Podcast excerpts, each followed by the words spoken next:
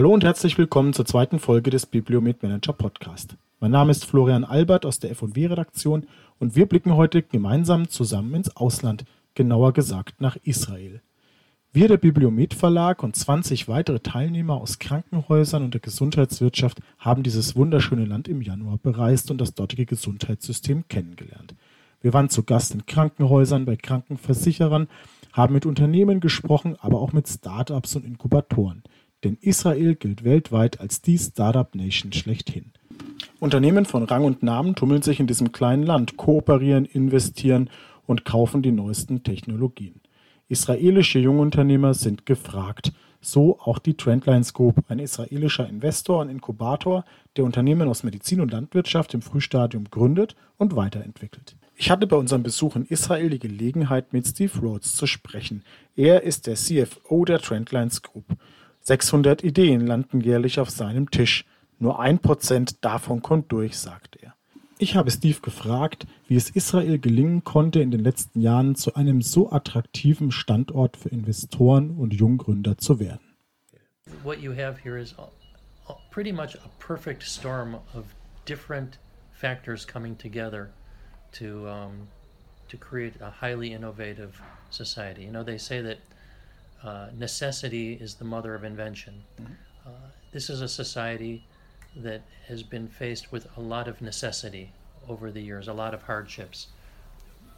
Just a small example, we, we invest in the agricultural technology field, and Israel is a world leader in agricultural technology. Israel's also been dealing for more than 100 years with many of the problems that the rest of the world is just beginning to deal with problems of lack of arable land, uh, lack of water, harsh climate, uh, food security. And because of those issues, Israel was forced to focus on how to get more out of less.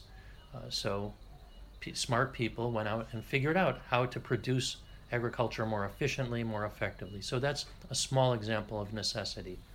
Everyone knows that uh, Israel has security issues. Uh, as a result of those security issues, we uh, invest a lot in research and development, particularly in fields like imaging, in uh, data, and, and, as a result of the technologies that are developed for the military, in many cases, those technologies then get transferred to the civilian sector. What people don't realize is that the military in Israel also plays another role, and that's as a school for teaching entrepreneurs. It sounds funny, but with universal draft in Israel, you get thousands, literally thousands of, of 18 year olds who are given tremendous responsibility at an early age. Many of them become officers, and they're taught to be dedicated to mission. They're taught that it's okay to fail, but if you do fail, you have to get up and try again. Uh, they're taught how to lead. They're taught how to make decisions on the fly. These are all things that successful entrepreneurs need to know. And in fact, many of the successful entrepreneurs in Israel are people who were officers in the military when they were 19 or 20 years old. Uh, so they, they go through this incredible training school. Uh, Israel also is a country with many, many immigrants. Uh, immigrants, pretty much by definition, are entrepreneurial. You think about someone who picks up, leaves one uh, lifestyle, a language, a culture, a society, and moves to another place. They're risk takers. Uh, they have to take risk. And so you have all of these things coming together a country of risk takers, a country of people who've been trained to make decisions and, uh, bold decisions, who've been taught that it's okay to fail, but then you have to try again, uh, technology that's been developed in response to um, necessity. And when you put it all together, you get the startup nation. Ein Schlüssel für den Erfolg ist das staatliche Inkubatorenförderprogramm. 18 Inkubatoren in Israel besitzen eine staatliche Lizenz. Einer davon ist Trendlines, wie Steve berichtet. The government years ago uh, established an office that was called the Office of uh, the Chief Scientist. Today it's called the Israel Innovation Authority. The Innovation Authority plays a very important role in providing funding for for startups um, and the one of the things that they do is support a network of government licensed incubators. The government realized that there is a failure of the private sector. uh, in the in the sense that the we don't really have uh, angel networks that will invest in very early stage high risk companies. So the government said we have to make it possible for people with great ideas to get funding, and they set up incubators throughout the country uh, that are privately owned and operated but receive a very attractive government funding. The role of that government funding is to encourage the private sector to take a level of risk that it otherwise wouldn't take. So, uh, particularly in areas where there's a lot of risk, like medical devices or agricultural technology, uh, it's not at all unusual for companies to get started through one of these incubators. Uh, if, if you have two kids with an idea for a software application, they probably don't need an incubator. They can do it, the cost is very low, the time to market is very short. But if someone is developing a complicated medical device that re- will require a lot of money and many years to come to market, it will be almost impossible for those people to find funding at the very earliest stages. Uh, and that's the role of the incubators. I mean, the incubators exist because of the government and their support.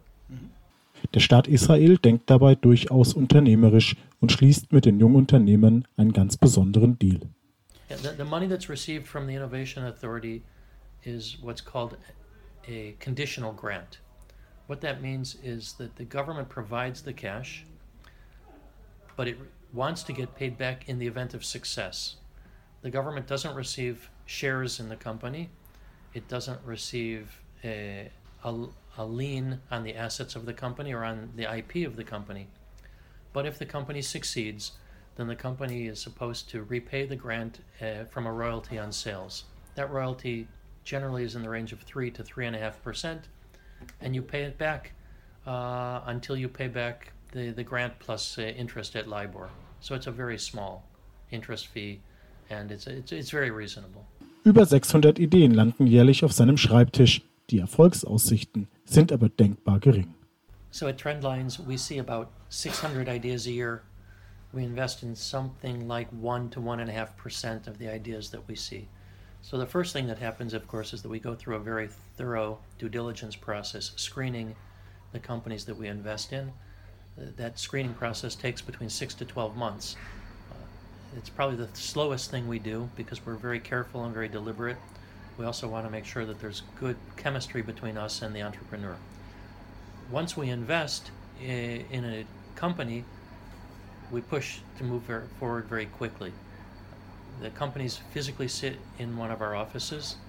Uh, that's because we've realized over the years that although the entrepreneurs may have a great idea, in most cases they've never run a company before.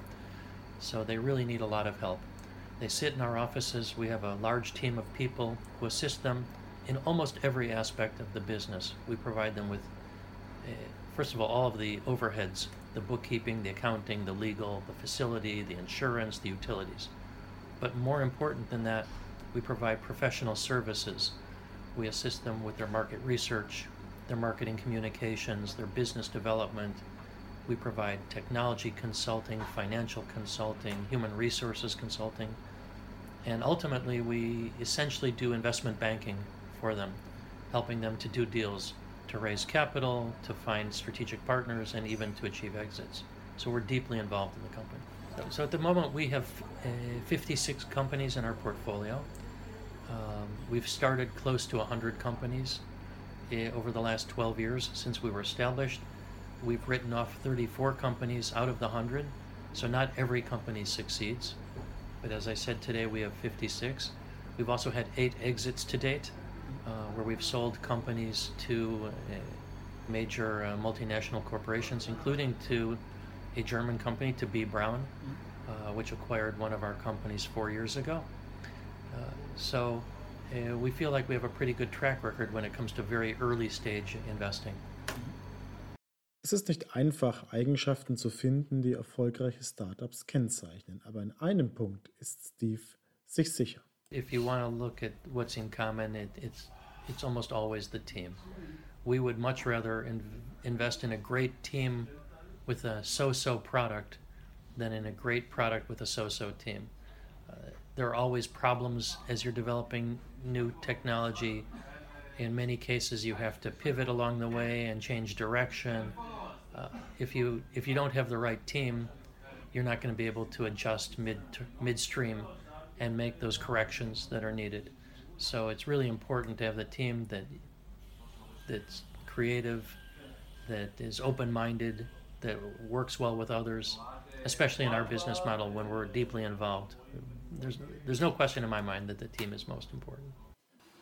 Wenn Sie sich über unseren Besuch in Israel ausführlich informieren wollen, dann können Sie das am besten auf unserer Webseite tun. www.bibliomedmanager.de Israel.